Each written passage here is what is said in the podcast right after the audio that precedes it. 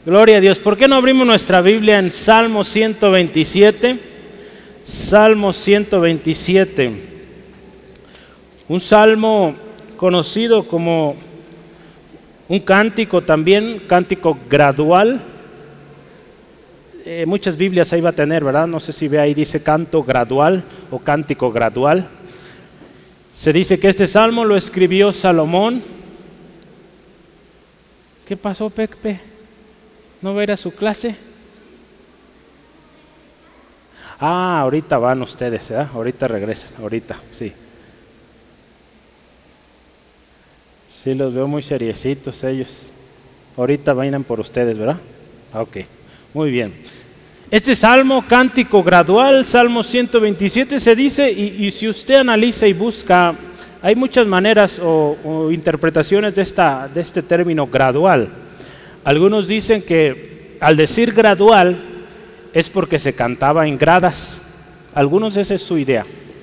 Otros dicen porque son cantados de manera gradual, hablando musicalmente, va subiendo el tono hay, diferentes interpretaciones. Entonces, lo que sí sabemos es un cántico y es un cántico que nos habla de cómo construir un hogar con propósito. Si usted ve el título ahí dice la prosperidad viene de Jehová, en algunas Biblias dice eso, algo similar, pero yo hoy quiero hablarle de este salmo y enfocarlo a la construcción, construcción de hogares con propósito. ¿Qué le parece si lo leemos? ¿Está listo?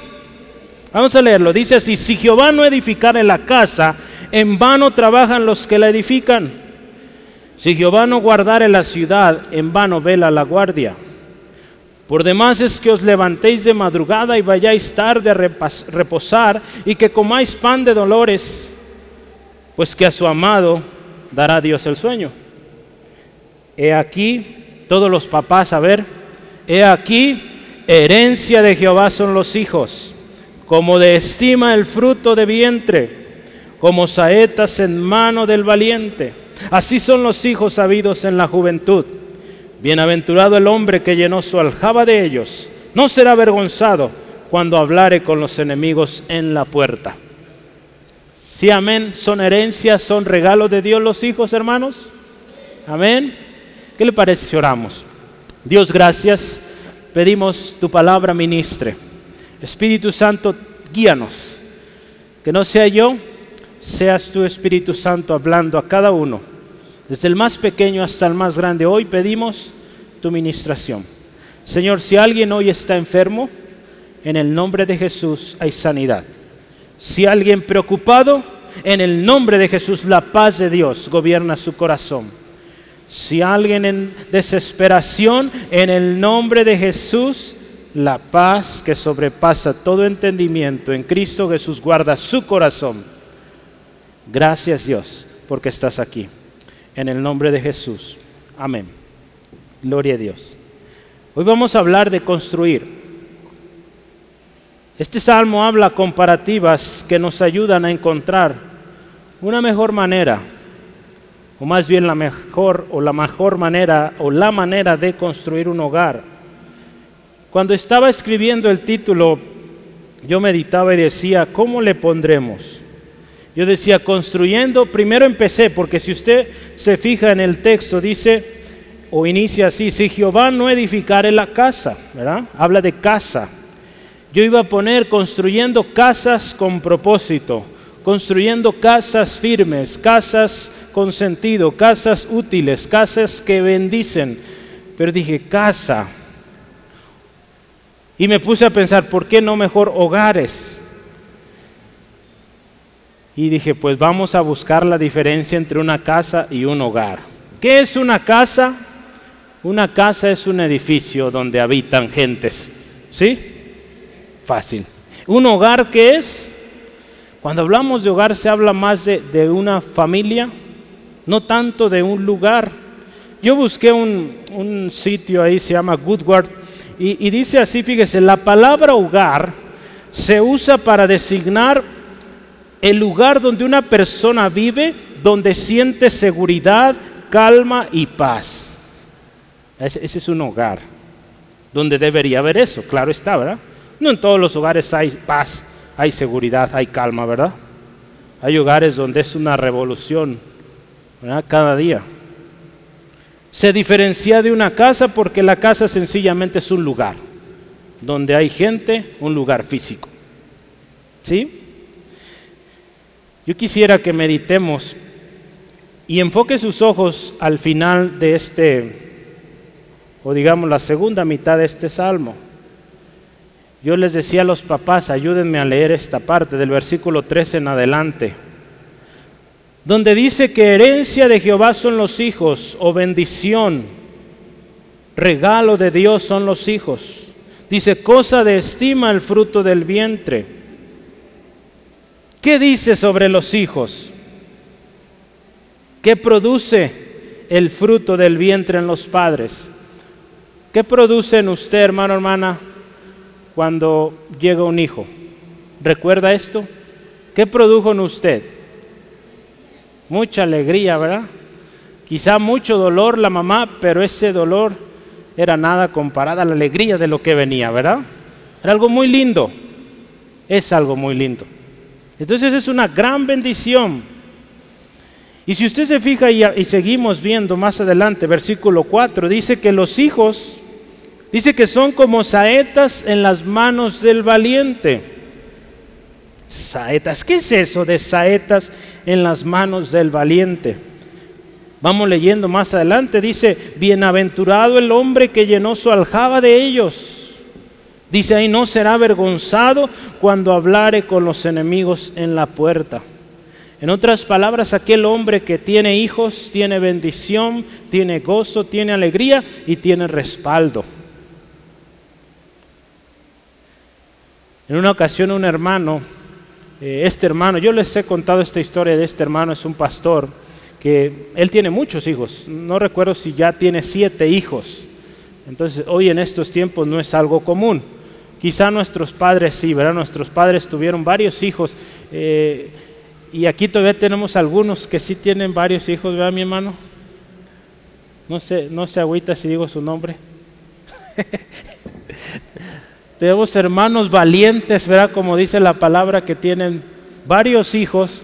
Y dice ahí, son como saetas en las manos del valiente. ¿Y qué es esto, hermano, hermana? Le digo, este pastor tiene varios hijos y, y, en una ocasión un hermano le decía, oye, ¿qué haces con tantos hijos? ¿Cómo le haces con tantos hijos? ¿Por qué tienes tantos hijos? ¿Qué no ves que la cosa está difícil? Sale caro. Y este hermano le recordó este salmo. Le dije, mira, yo soy valiente. Y la palabra de Dios dice que soy bienaventurado porque estoy llenando mi aljaba de saetas. ¿Sí? Entonces cuando venga el enemigo, yo tengo más saetas que tú. Entonces vea qué hermoso. Entonces si usted tiene una o dos saetas, pues, pues ahí verá. Yo le animo, otras dos, tres no le hace daño, son buenas. Gloria a Dios. No se crea, cada uno, ¿verdad? Hemos aprendido y debemos orar, ¿verdad? Por los hijos que Dios nos va a conceder y, y hay mucho ahí de responsabilidad, ¿verdad? Entonces, pero son una bendición, ¿sí o no? Son una bendición los hijos. Yo todavía no tengo hijos, pero los tendré y creo y estoy seguro que será de mucha bendición. Entonces, gloria a Dios. Definitivamente los hijos son un regalo de Dios, una herencia de Dios, pero que este regalo eh, cumpla su propósito no es una tarea sencilla. El hecho de que este regalo que Dios nos ha dado, los hijos, la familia, de que ellos cumplan el propósito de Dios, de que crezcan y produzcan buen fruto, requiere trabajo cuidadoso en su edificación, vamos a ver hoy, y protección. Y si así lo hacemos, traerá descanso a nuestras vidas. De lo contrario, hermano, hermana, si no cuidamos este regalo que Dios nos ha dado, causará muchos dolores de cabeza. Quizá algunos de ustedes ya experimentan el no haber edificado, el no haber protegido de manera correcta. Y podemos estar sufriendo hoy los estragos, dolores de cabeza, decepciones y en muchas de, las ocasiones hasta perdemos el sueño. Porque ese hijo quizá o esa hija no llega a casa, porque ese hijo o esa hija anda mal. Hoy yo quiero hablarle de cómo edificar un hogar sano, un hogar con propósito. Yo le pregunto, ¿y cómo está usted edificando su casa? A través de lo que hoy vamos a leer, usted podrá decir, ¿lo estoy edificando bien o necesito hacer ajustes? Si el resultado que usted ha tenido hasta hoy en su familia no es grato, no va bien, o quizá usted está apenas empezando a formar un hogar, o todavía no empieza, pero lo está planeando, hoy vamos a aprender juntos cómo edificar hogares santos, bendecidos y con propósito. ¿Sí, amén?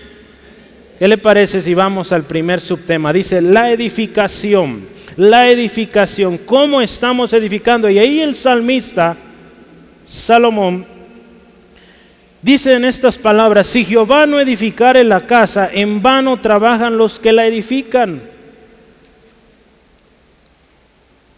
El hombre por naturaleza, por naturaleza es curioso y suele tener mucha iniciativa para lograr grandes cosas busca unirse, busca la unificación, el acuerdo con gentes con el propósito, hay una historia, de hacerse un nombre. El hombre cuando se propone algo lo logra. El hombre se propuso pisar la luna y lo logró. El hombre se ha propuesto muchos avances en la tecnología y lo han logrado. Es interesante cuando usted y yo vemos los avances en las diferentes áreas de la vida, qué tremendas cosas el hombre está siendo capaz de hacer. El otro día vi un, reportaje, me llamó mucho la atención, creo que es allá por Dubái, allá en Emiratos Árabes Unidos, allá en Medio Oriente, están, no sé cómo le hacen, no he visto el detalle, pero hacen, eh, dice que bombardean los cielos, generan nubes de agua de tal manera que hacen llover en lugares o en tiempos donde no hay lluvia. Han aprendido cómo funciona o parte del diseño de Dios para la lluvia, hacer que la lluvia descienda y están logrando esto, imagínense. Algo fuera de este mundo ellos están logrando hacer o imitar, de hecho, imitan lo que Dios hizo. Lastimosamente esto está trayendo estragos en otras áreas, ¿verdad? Cuando alteramos el orden de lo que Dios estableció, pues también hay problemas. Hay tiempo para lluvia, hay tiempo para eh, las diferentes estaciones del año que tenemos. Pero a mí me sorprendía la capacidad del hombre para hacer todas estas cosas. Para bien o para mal, el hombre ha sido capaz de hacer muchas cosas digno de algo que Dios creó. Pero en una ocasión, ahí en Génesis 11, versículos 1 al 4, el hombre o los hombres de ese tiempo se pusieron de acuerdo a algo y lograron hasta cierto punto algo considerable. Vamos a verlo rápidamente. Dice la palabra de Dios, tenía entonces toda la tierra una sola lengua y unas mismas palabras. Y aconteció que cuando salieron de oriente hallaron una llanura en la tierra de Sinar y se establecieron allí. Y dijeron unos a otros, vamos, hagamos ladrillos y cosámoslo con fuego.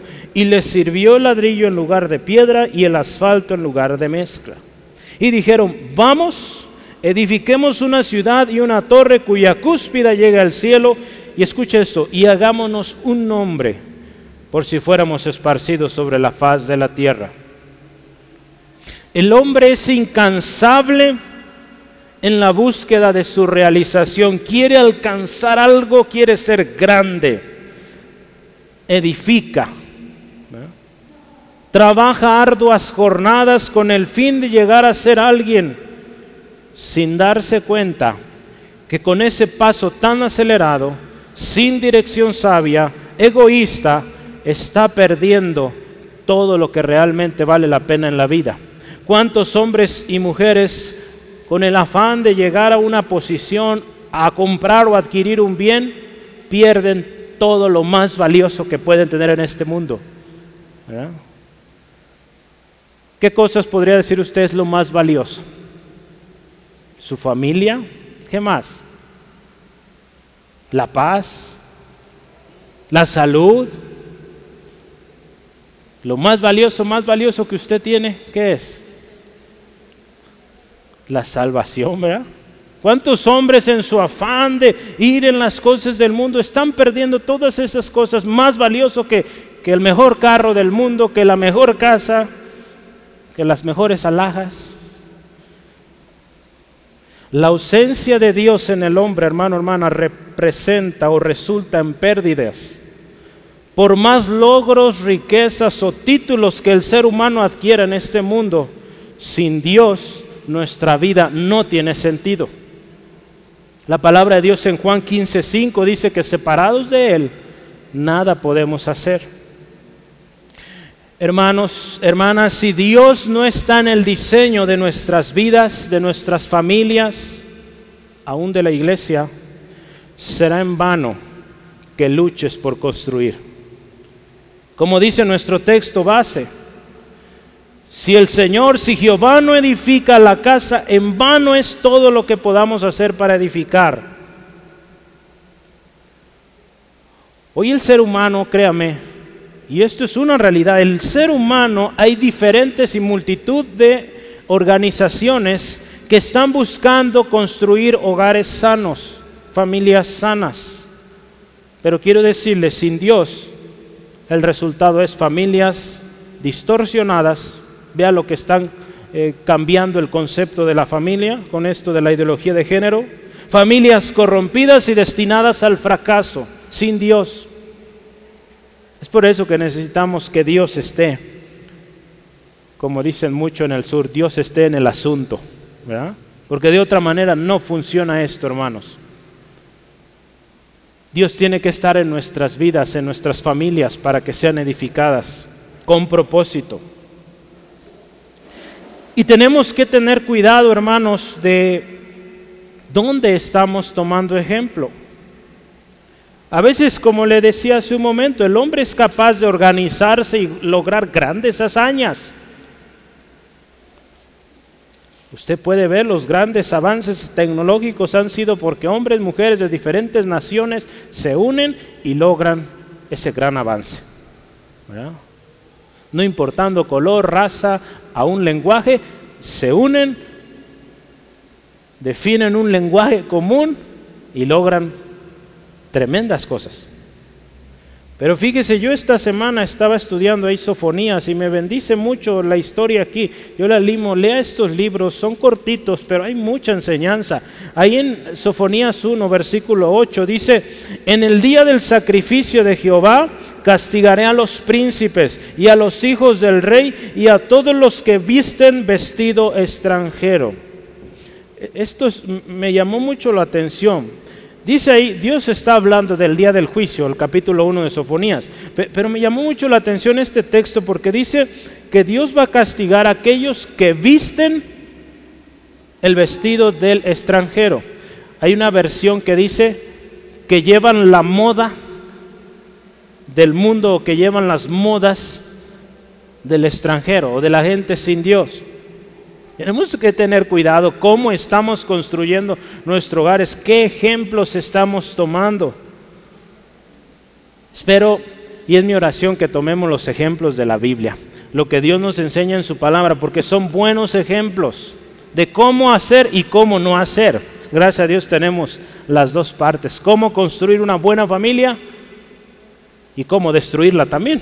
Podemos ver cómo en la palabra hombres que no fueron cuidadosos con sus hijos, grandes reyes, grandes hazañas, pero sus hijos de lo peor.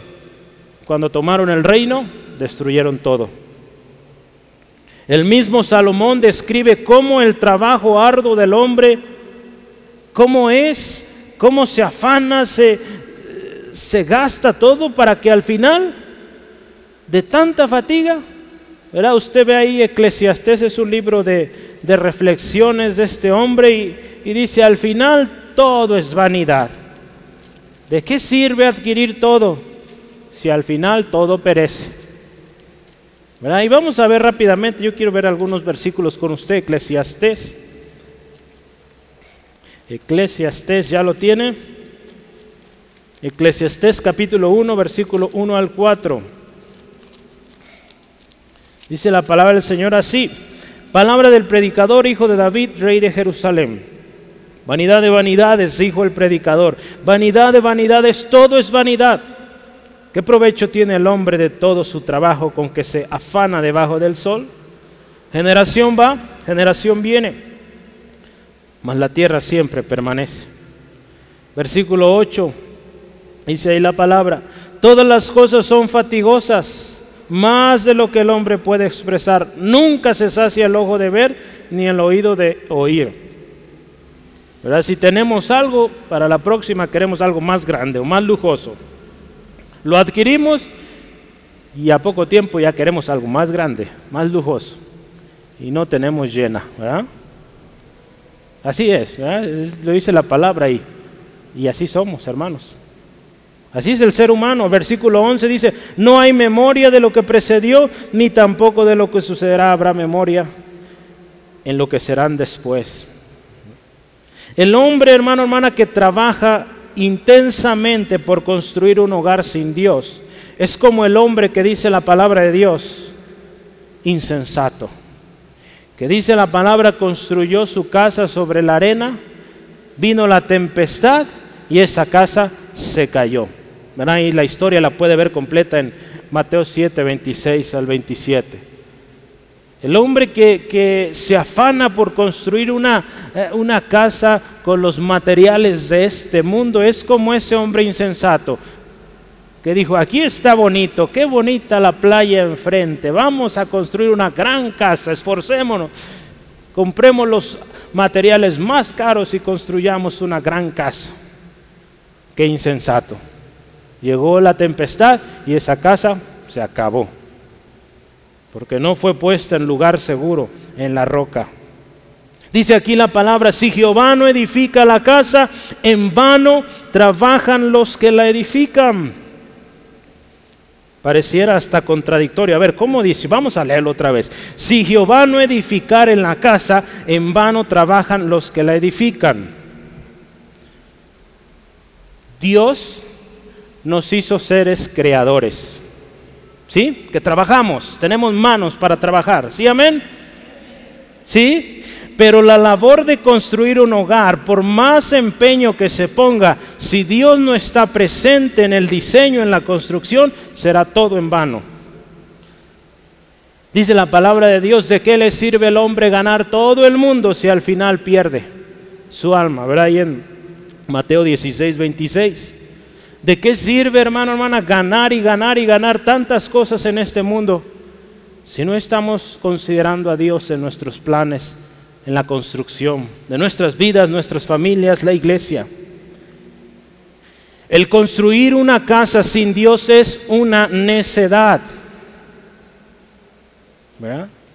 Si usted se fija aquí algo interesante, cuando dice que Dios debe estar, podemos inferir esto y es la verdad, Dios tiene que estar en la edificación de nuestras casas. Dios nos hizo hombres, mujeres, trabajadores. Entonces esto no significa que, que, usted y yo podamos decir, bueno, aquí dice que Dios tiene que edificar la casa. Entonces yo me la paso tranquilo porque Dios es quien edifica. No es así. Cuando aquí nos dice que Dios debe, o, si Él no edifica, en vano dice trabajan. Entonces habla de gente que está trabajando. Jesús mismo en una ocasión dice, mi padre hasta ahora trabajo y yo también, Entonces Dios nos ha dado manos para trabajar. Dios ha puesto en nuestras manos eh, talentos, habilidades. Dios ha puesto en nuestras manos hijos, regalo precioso, pero es para que trabajemos confiando en Él, siendo Él el principal arquitecto, constructor de la obra. Usted y yo estamos ahí sirviendo a lo que Él dice. ¿Sí? ¿Sí, amén?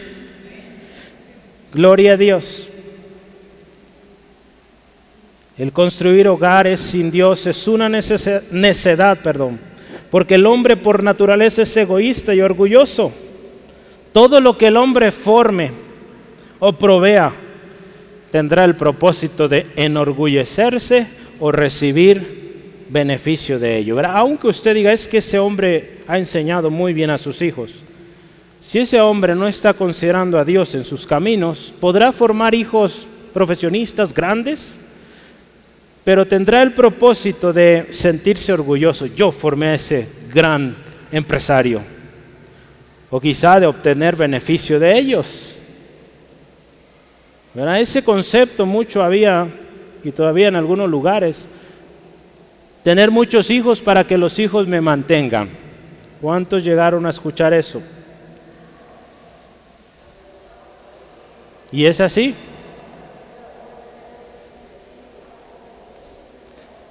No es así, hermanos.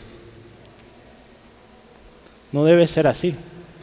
Yo así fui enseñado, mis padres me enseñaron, proveyeron cuando ellos vivieron, pero nunca pusieron esa carga sobre mí. Decir un día tú me vas a mantener, no. Como hijos agradecidos que somos, vamos a bendecir a nuestros padres. Y si nuestros padres o nosotros como padres invertimos en nuestros hijos, fuimos diligentes en enseñarlos, créame, esos hijos sí nos van a sostener, podríamos decirlo, pero no por exigencia nuestra, sino por agradecimiento, hermanos.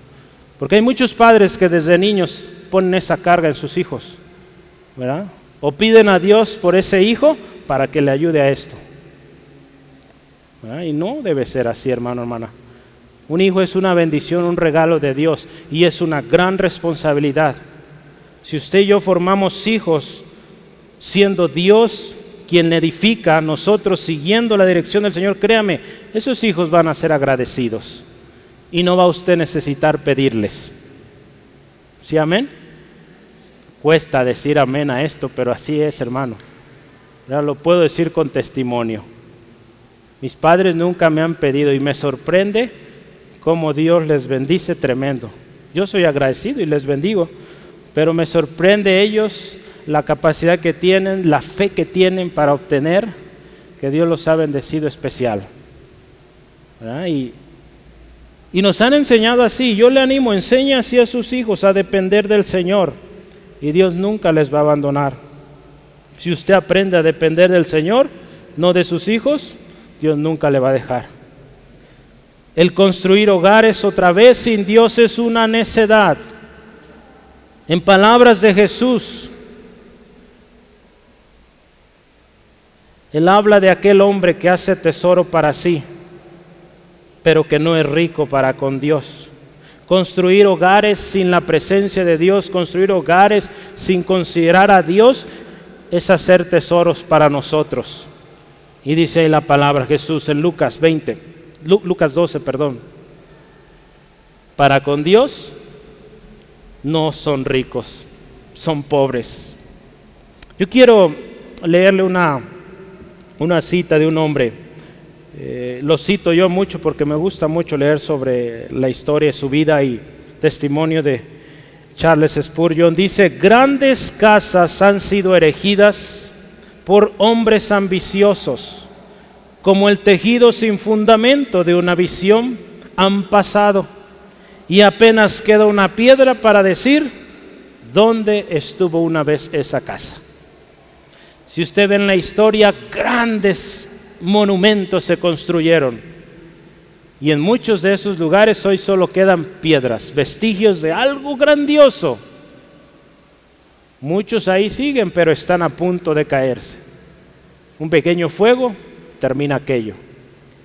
Es por eso Jesús enseñaba, ¿verdad?, que hagamos tesoros allá. No busquemos que nuestros hijos provean tesoros para nosotros, no, hermanos. Seamos a ellos de bendición, guiémonos en el camino del Señor, enseñémoslos con nuestro ejemplo a depender de Dios y créame, Dios nunca nos va a abandonar ni les va a abandonar a ellos. Pues yo ya hablé de si Dios no edifica la casa. Si Dios no edifica la casa, en vano. Pero yo quiero hablar de la otra parte, o lo contrario, cuando Dios edifica. Cuando Dios edifica una casa, hermano, hermana, esa casa va a permanecer. El secreto de un hogar con propósito cumplido es que la presencia de Dios esté ahí y de manera permanente. Se trata de hombres prudentes que conocen al Señor, que conocen su palabra, la toman, la obedecen. Ahí en Mateo 7, 24 al 27, 25, perdón, nos habla de ese hombre eh, prudente que construyó su casa sobre la roca. Y dice Jesús, ese es el hombre que escucha mis palabras y las obedece. Aquel hombre, aquel mujer, ese matrimonio que considera a Dios en su vida, que toma parecer de Dios en la edificación de su hogar, va a ir bien.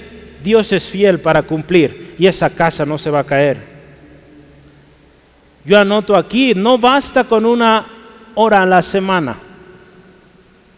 No basta con que cada semana usted y yo vengamos y los niños pasen una hora en ese saloncito allá arriba y que usted piense que con eso es suficiente para el resto de la semana. No, hermano, hermana. Se necesita una instrucción diaria y desde etapas muy tempranas. La palabra de Dios en Proverbios, lo hemos leído muchísimo. Proverbios 22, 6, instruye al niño en su camino y aun cuando sea viejo no se apartará de él. Si nosotros ponemos esto y ponemos atención, ese niño va a ser bendecido y bendecido para bendecir. Hablábamos la semana pasada. Yo quiero ponerle esta pregunta. ¿Cómo se edifica un hogar con propósito? Aquí nos lo plantean muy sencillo y es así, permitiendo que Dios edifique nuestro hogar. Pero ¿cómo? Usted dice, pero ¿cómo yo permito que Dios edifique mi hogar? ¿Cómo? Guardando su palabra y asegurando que sus hijos conozcan esa palabra y lo obedezcan. ¿Sí, amén? Y que su enseñanza, escuche esto, sea en todo tiempo y en todo lugar. Eso es, si usted quiere construir un hogar sano, un hogar bendecido por Dios, y escuche, no le estoy diciendo un hogar sin problemas, porque los problemas van a estar ahí.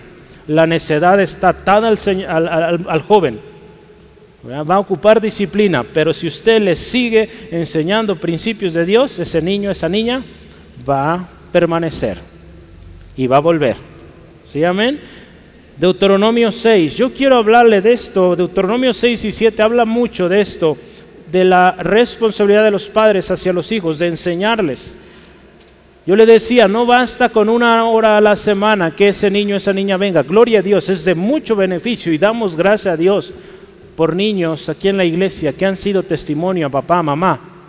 Y hoy papá, mamá están aquí, gloria a Dios. Por niños que empezaron a venir y gloria a Dios, papá y mamá, poco a poco han estado viniendo. Y creemos que Dios sigue obrando así. Dios les bendiga, abuelitos. Dios les recompense grandemente por traer a sus pequeños. Es una inversión preciosa y es una bendición invaluable la que usted hace para sus nietos sígalo haciendo. Gloria a Dios. Vamos de Deuteronomio 6, 6 al 9. Deuteronomio 6, 6 al 9. Escuche esto. Y estas palabras que yo te mando hoy estarán sobre tu corazón. Y escuche, vea esto. Repetirás a tus hijos, las repetirás. Y hablarás de ellas estando en tu casa y andando en el camino y al acostarte y cuando te levantes. Y las atarás como una señal en tu mano y estarán como frontales entre tus ojos y las escribirás en los postes de tu casa y en tus puertas. Fíjese cuántas maneras, verán, un día yo di un estudio sobre esto eh, en el instituto y hablamos de que aquí están embebidas todos los métodos o metodologías de enseñanza. Si vemos ahí uno, repetición. Aprendemos repitiendo, ¿verdad? Entonces así enseñemos a nuestros hijos. A ver, aprendes el texto, repítalo, vuélvalo a decir, vuélvalo a decir, hasta que se lo aprenda. Hay varios. ¿Qué, otra más? Dice repetición, estando en la casa, en el camino, práctico, en lo práctico, en casa, en el trabajo, caminando, acostándonos, orando, diciendo este texto, en paz me acostaré a sí mismo, dormiré, ¿verdad? ¿Qué más? Porque solo tu Jehová me haces vivir confiado. Enseñar esto, esto es práctico, hermano, hermana.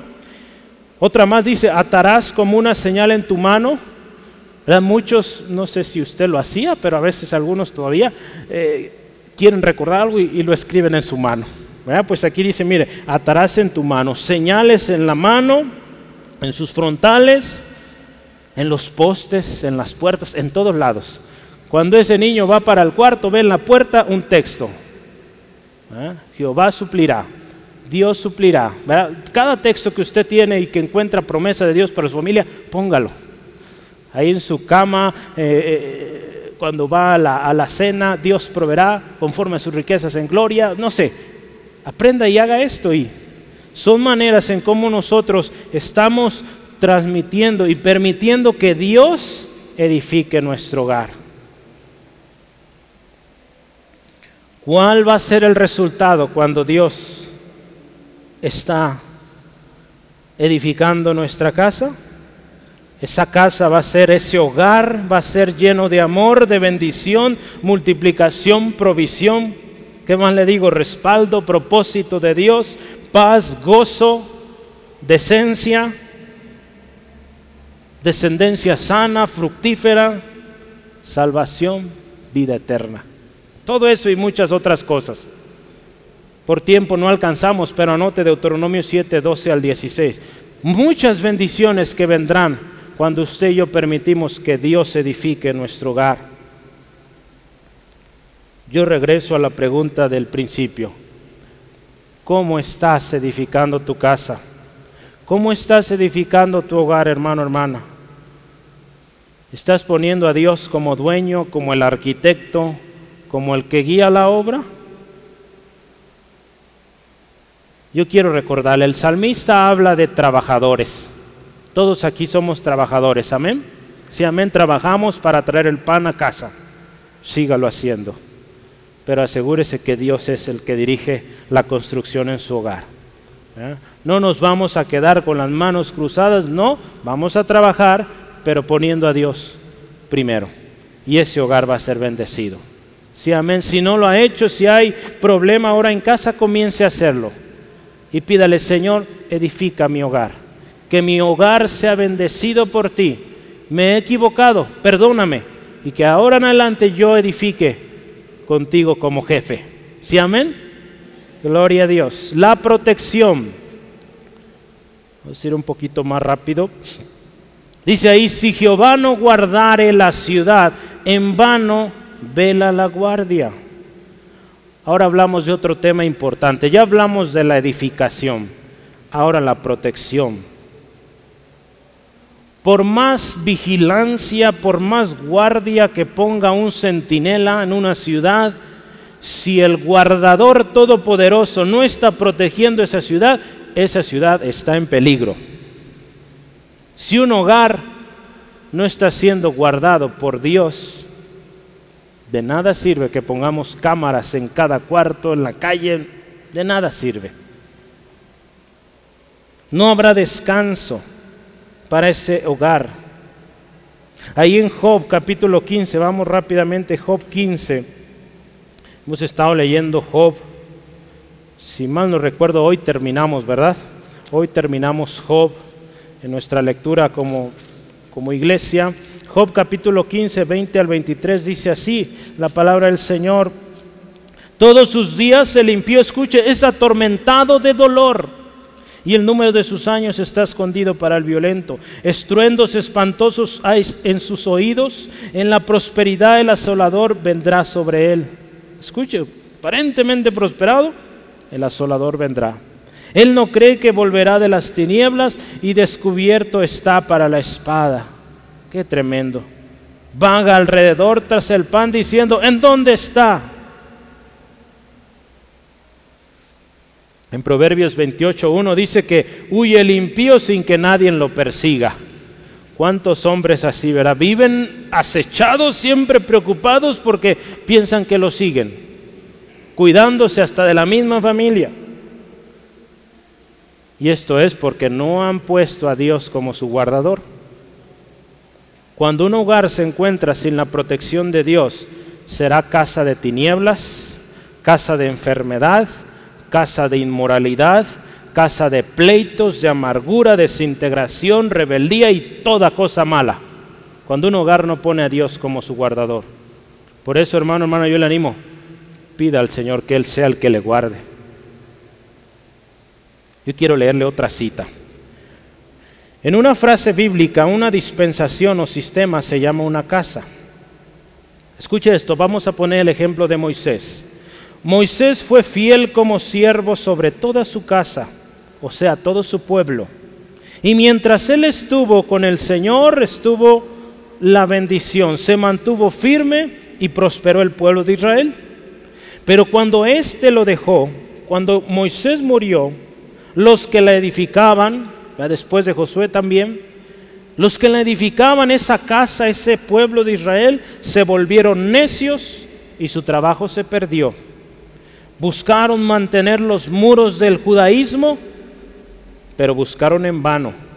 Vigilaban cada ceremonia y tradición, pero su cuidado era ocioso. De cada iglesia u hogar y cada sistema, esto también es cierto a menos que Dios esté ahí y el Señor sea honrado en un hogar, esa casa, hermano, hermana, tarde o temprano, su ruina será irreparable. El hombre puede hacer mucho, puede trabajar mucho por vigilar, pero sin Dios no logrará nada. Lo decíamos al principio, Dios nos ha dado capacidad creativa y podemos hacer cosas inimaginables, inimaginables. Pero si Dios no está ahí, de nada sirve todo lo que podamos hacer. Eso es si Dios no está.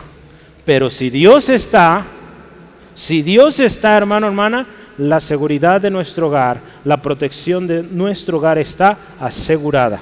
¿Sí? Está garantizada. El salmo, un salmo muy conocido, usarlo. Quiero asegurarme que puse el correcto. Un segundo. ¿Cuántos siguen aquí? Amén. Si tiene ahí uno que se está durmiendo, despiértelo. A veces grito para que despierten, pero a veces ni así. Entonces ayúdeme, por favor. No se crea, nadie se ha dormido hoy. Salmo 121. Yo le animo, léalo completo, pero alzaré mis ojos a los montes. ¿De dónde vendrá mi socorro? Mi socorro viene de Jehová, que hizo los cielos y la tierra. Y vea usted ahí, Jehová, yo quiero enfocarme en el 5. Jehová es tu guardador, Jehová es tu sombra, tu mano derecha. El sol no te fatigará de día, ni la luna de noche. Versículo 7. Jehová te guardará de todo mal él guardará tu alma, Jehová guardará tu salida y tu entrada desde ahora y para siempre. Cuando Dios está ahí, esto es de usted. Es promesa que se cumple. Amén. Que Dios sea nuestro guardador, hermano, hermana. Cuando Dios está a cargo de la protección en nuestro hogar, podemos estar confiados, podemos estar paz. Aunque lo alrededor esté en caos, estamos tranquilos. Tranquilos, en paz, no ociosos. ¿verdad? Porque ya hablamos de esto. El hecho que Dios nos dice aquí que Él sea el que construye, no nos quita de trabajar, seguimos trabajando. Y el hecho de que Dios sea el guardador de nuestro hogar, no nos quita de seguir vigilando. ¿verdad? Tenemos que seguir atentos. ¿Qué están viendo nuestros hijos en el televisor? ¿Qué están viendo en el celular, en la tableta, en lo que hoy usan los pequeños? ¿Qué tipo de amistades está teniendo? ¿Con quién está eh, teniendo pláticas? Eso no nos quita de la vigilancia que debemos tener. ¿Sí? Entonces seguimos nosotros en nuestro trabajo, pero permitiendo que sea Dios el que nos guíe. Si nosotros permanecemos en el Señor, Él permanece con nosotros y nos va a proteger siempre. La palabra de Dios en Salmo 125 dice, los que confían en Jehová son como el monte de Sión, que no se mueve, sino que permanece para siempre. Si confiamos en Él, tranquilos. Nada ni nadie nos puede arrebatar la bendición, la paz del Señor. Si queremos que nuestro hogar, hermano, hermana, crezca sano, y sin influencia de todo lo que está pasando alrededor, hagamos lo que Jesús nos dijo, permanezcamos en Él. Ahí en Juan 15 nos habla de la vid, que Jesucristo es la vid verdadera. Que Él es la vid, dice ahí nosotros los pámpanos o las ramas, ¿verdad? Y dice ahí que separados de Él nada podemos hacer. Si queremos que nuestro hogar crezca bien, sano, fuerte, pegados al Señor, pegados al Señor. Ni por un minuto nos separemos. Yo quiero rápidamente y si alcanza a anotar, pues anote dos, tres, pero si no, búsquelo en la internet y encontrará la referencia. Yo quiero hablarle de una mujer, perdón, llamada Susana Wesley. ¿Ha escuchado de ella? Susana Wesley. Pero no la Susana que conocimos hace dos años. No se acuerda de cuál, ¿verdad? No, Araceli. Susana distancia. Pues esa no estoy hablando. Susana Wesley. ¿sí? Ríanse poquito, hermanos. Ah, están muy serios. Susana Wesley, ya pongámonos serios, fue una mujer, una mujer de Dios, una mujer que Dios usó para criar a 10 niños. Imagínense. Dice la historia que ella tuvo 19, 19 eh, niños, de los cuales eh, 9 murieron, pero tuvo 10. Ella fue esposa de Samuel Wesley, a ver si le empieza a sonar, y ella fue madre de Juan o John Wesley. ¿Ah? Este hombre se le conoce como el fundador del metodismo, del movimiento metodista.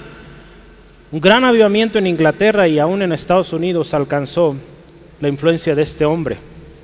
Otro hijo de esta mujer fue Charles o Carlos Wesley. Ese hombre escribió muchos himnos preciosos que todavía en muchos lugares se cantan al Señor. Esta madre enseñó a sus hijos de manera excepcional. Y hoy quiero compartirle las 10 reglas que ella tenía para educar a sus hijos. Las voy a leer de manera corrida Puede usted investigarlas, busque las 10 reglas de Susana Wesley y las va a encontrar. Pero voy a leerlas. Escuche esto. Número uno, destruye el egoísmo de tus hijos y colabora en la salvación de sus almas. ¿Es cierto eso o no? Quitar todo egoísmo y llevarlos a la salvación, llevarlos a Cristo. Número dos, enséñales a orar tan pronto empiecen a hablar. Una buena regla, ¿verdad? Siguiente, no, le, no les des nada que pidan con lloros, sino lo que pidan con educación. Qué difícil es esto hoy, ¿verdad? El niño llora y llora y por tal de que se calle, le damos aquello. No le dé nada si no es cuando lo pida con educación. Siguiente, no castigues la falta que confiesa enseguida y de las que ves que se arrepiente. ¿verdad? También es reconocer cuando se arrepienten y corrigen. No permitas que ningún acto pecaminoso pase sin castigo. Ah, cuando hay algo que necesita castigo, tiene que haber castigo. No castigues nunca al niño dos veces por la misma falta. Siguiente, alienta y premia la buena conducta. Fomenta el respeto por la propiedad ajena incluso en las cosas insignificantes. Cumple todas las promesas que hagas a tus hijos. Y esta me gustó mucho. No obligues a trabajar a tus hijos antes de que sepan leer bien. Esa me gustó. No los mande a trabajar sin letras, que sepan leer. Para cuando le paguen sepan que, que le pagaron bien. Esto me gustó mucho, fíjese, porque a mí me bendice esto. Yo, yo desde pequeño, muy pequeño, trabajé, eh, no por, y bueno, esto no es abuso infantil, me enseñaron el trabajo, que con mis manos yo podía trabajar y obtener lo que yo deseaba, y aprendí muchas otras cosas. Pero me gusta esto porque qué importante que también enseñemos a los pequeños el valor de las cosas. Para lograr tener algo, pues hay que trabajar. Muchos niños hoy se les hace tan fácil gastar, o jóvenes ya, adolescentes, jóvenes ya hacia arriba, eh, gastar como si. Como si ese dinero se diera en los árboles. Que fuera fácil agarrarlo, ¿no? Es tan difícil, ¿verdad, hermanos? Ganar eh, el dinero. Entonces tenemos que enseñarlos a trabajar y a ganar el dinero. Que ellos aprendan el valor de las cosas. Y esto, hermano, hermana, esta hermana, esta mujer, ya está en la presencia del Señor, educó a sus hijos con principios. Usted ve en cada uno de ellos, hay principios de Dios, principios de la palabra. Si Dios está edificando nuestro hogar, si Dios está guardando nuestro hogar, nuestro hogar será bendecido. Y último, habrá descanso. Habrá descanso.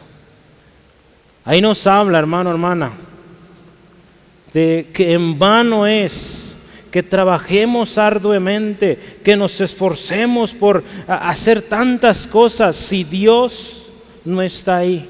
Dice, en vano madrugas, madrugan ustedes, se acuestan muy tarde para comer un pan de fatigas. En otras palabras, de nada sirve afanarse. Porque fíjese, la buena cosecha no es producto de una interminable faena, sino el resultado de la bendición de Dios. Una cosecha bendecida en nuestro hogar será cuando Dios está ahí. De otra manera, por más que trabajemos de sol a sol o más allá, de nada sirve si la bendición de Dios no está en nuestro hogar. Si Dios no trae el sueño, de nada sirve afanarnos o estar ansiosos. El afán y la ansiedad del hombre podrán, por, por encontrar el descanso sin Dios, resultarán una contrariedad. Porque el hombre, hermano, hermana, termina ocupándose en aquello que menor tiene sentido. Cuando un hombre se afana, se afana, se afana tanto por obtener algo, ya lo decíamos hace unos momentos, pierde lo más valioso que hay en la vida. Y entre ello el sueño, el descanso.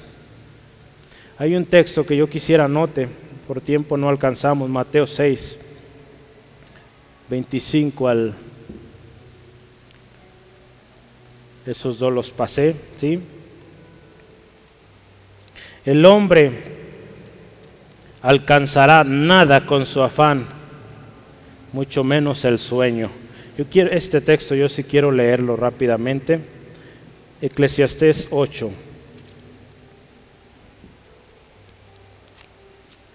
Yo creo que en un par de meses vamos a llegar ahí en nuestra lectura como iglesia y vamos a leer estas grandes reflexiones en Eclesiastés. Pero vea conmigo ese texto. Yo pues dediqué mi corazón a conocer sabiduría y a ver la faena que se hace sobre la tierra. Escuche esto, porque hay quienes ni de noche ni de día ve sueños sus ojos. Y he visto todas las obras de Dios, que el hombre no puede alcanzar la obra que debajo del sol se hace. Por mucho que trabaje el hombre buscándola, no la hallará, aunque diga el sabio que la conoce, no por eso podrá alcanzarla. El hogar sin Dios produce mucha fatiga, hermano, hermana.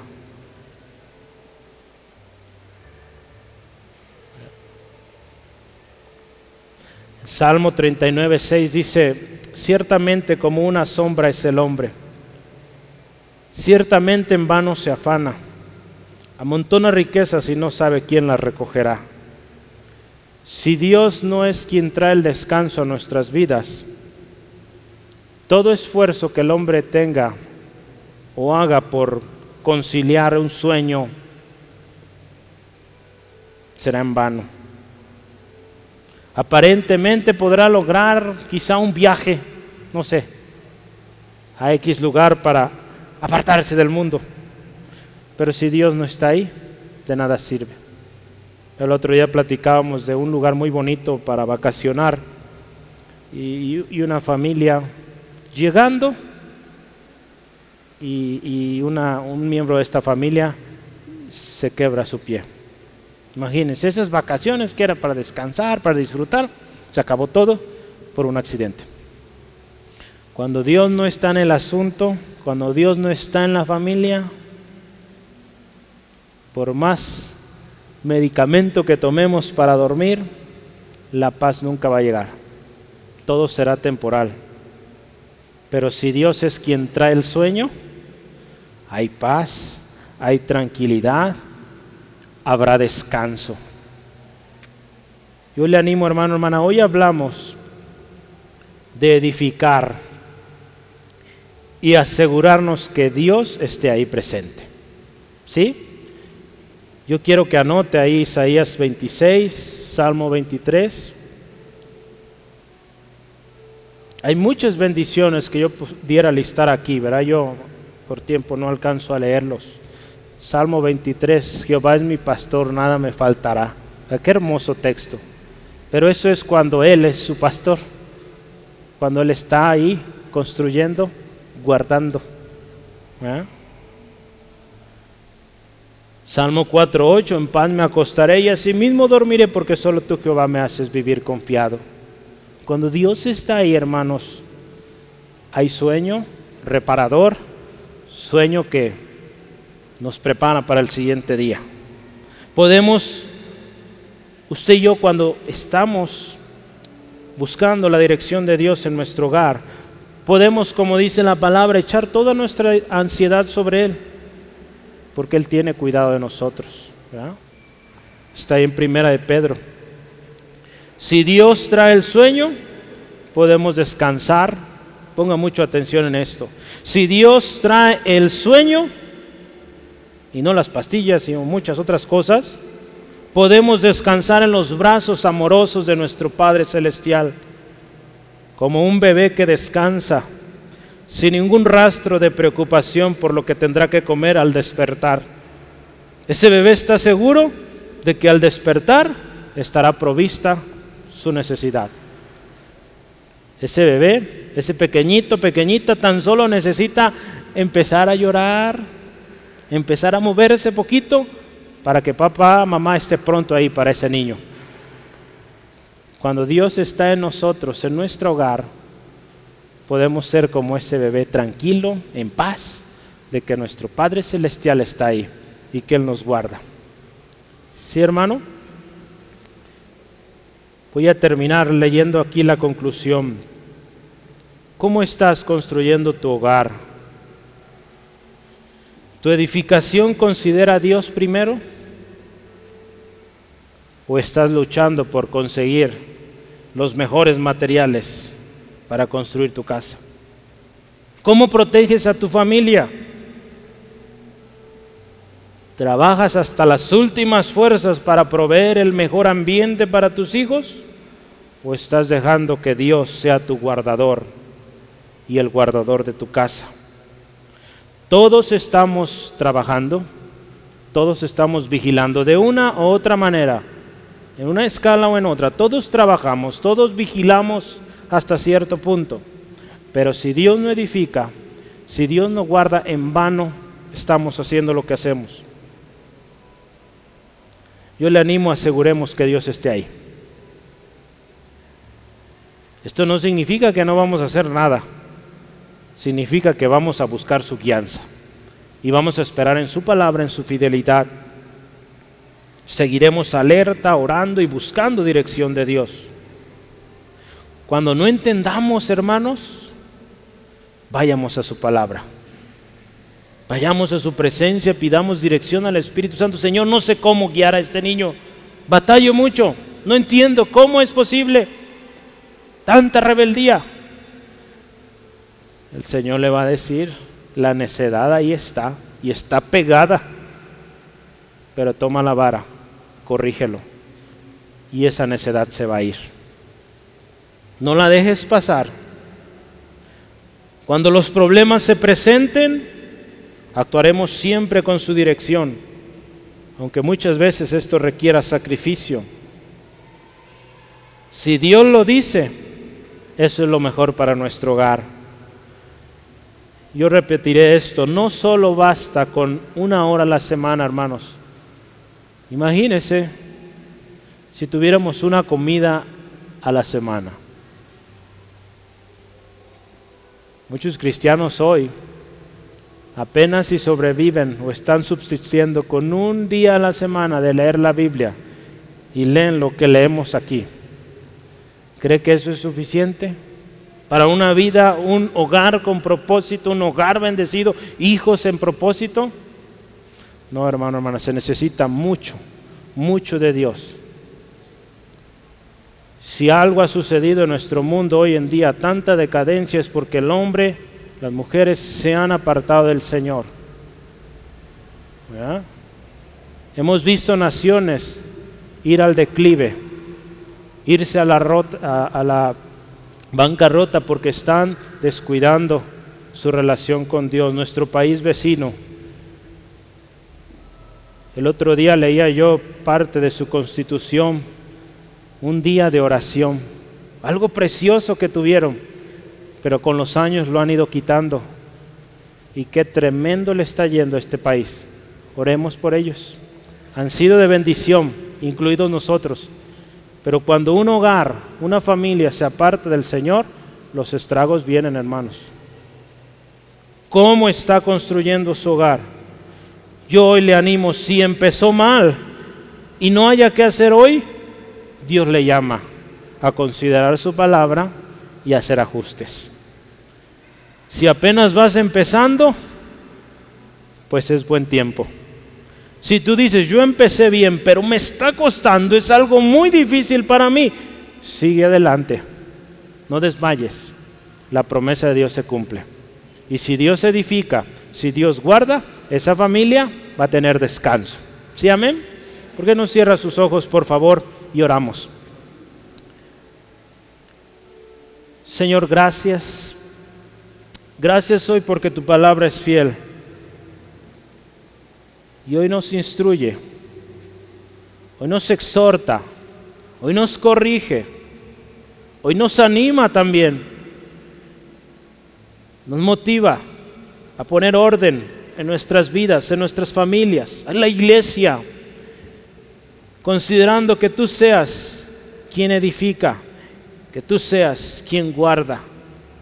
Eso no nos quita de nuestra responsabilidad de estar trabajando, pero bajo tu dirección, de estar vigilando también con los principios que tú nos has dado en tu palabra, Señor.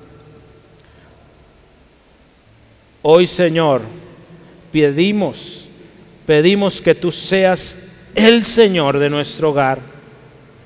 Si hemos descuidado nuestra casa, hoy pedimos perdón. Señor, si por descuido ahora hay problema en casa, hoy pedimos perdón, Señor. Y pedimos que a partir de ahora tú seas el centro, tú seas el que edifica. Y aunque me cueste, aunque me tenga que despertar más temprano, aunque tenga que invertir más tiempo con mis hijos orando, leyendo la palabra, lo voy a hacer porque yo quiero que mis hijos, mi descendencia sea santa, sea con propósito. Yo quiero que mi familia sea bendecida. Hoy, Señor, sé tú edificando nuestros hogares. Hermano, hermana, yo le invito hoy, hagamos un compromiso. Hagamos compromiso en sus palabras. Usted sabe en qué hemos sido descuidados. Todos, en mucha o poca manera, hemos descuidado nuestra casa, hermanos. ¿Qué le parece si hoy hacemos compromiso y digamos al Señor, Señor, perdónanos, nos equivocamos, no fuimos diligentes, Hoy perdónanos y ayúdanos de ahora en adelante a estar trabajando siendo tú el que dirige la obra, vigilando, guiados por tu espíritu, tu palabra, que trabajemos juntos para edificar sobre un fundamento firme, con materiales preciosos, tu palabra, de manera constante, en todo tiempo y en todo lugar. Señor, cuando haya problema, cuando no sepa qué hacer, voy a acudir a ti, porque yo sé que en ti encontraré la respuesta. Gracias Dios. Yo me quisiera dirigir a usted que su vida, su familia ahora es es difícil describir la situación. Quizá es un desastre, podríamos decir. No sabe cómo arreglar su vida, su familia. Está dura la cosa. Yo le quiero invitar, venga Jesús. Él puede cambiar su vida, puede darle el verdadero propósito. Y la palabra de Dios dice que si usted cree en Jesucristo, será salvo usted y su casa. Pero aquí usted tiene que dar el primer paso. Decirle a Jesús, ven a mi corazón, sé mi Señor, perdóname, límpiame de toda maldad. Y ahora tú eres mi Señor, mi guardador. Si usted lo anhela con su corazón, dígale así a Jesús, Jesús, te necesito. Mi vida no la entiendo, mi familia está en problemas, te pido perdón. Límpiame de todo pecado, he fallado. Hoy vengo a Jesús pidiendo perdón, pidiendo misericordia. Señor Jesús, sé ahora mi Señor, de ahora en adelante, y sé tú el que edifica mi casa, mi vida, mi familia. Sé tú el que guarda mi casa. Y gracias porque traerás descanso, salvación a mi familia. En el nombre de Jesús. Amén, amén. Gloria al Señor.